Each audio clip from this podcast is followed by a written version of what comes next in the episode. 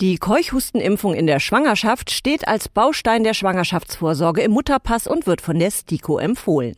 Dr. Lutz Heuns, Facharzt für Frauenheilkunde und Geburtshilfe, erklärt warum. Keuchhusten ist eine hoch ansteckende für Neugeborene lebensbedrohliche Erkrankung. Leider greift hier der Nestschutz nicht, der an und für sich Babys vor solchen Erkrankungen schützen soll. Und wie trägt die Impfung zum Schutz bei? Wenn die Mütter am Ende der Schwangerschaft gegen Keuchhusten geimpft werden, produzieren sie für sich, aber auch fürs Baby die Antikörper, die das Baby Baby in den ersten Wochen schützen kann. Sprechen Sie mit Ihrer Ärztin oder Ihrem Arzt über eine Keuchhustenimpfung in der Schwangerschaft. Mehr dazu unter impfen.de-keuchhusten, eine Initiative von GlaxoSmithKline.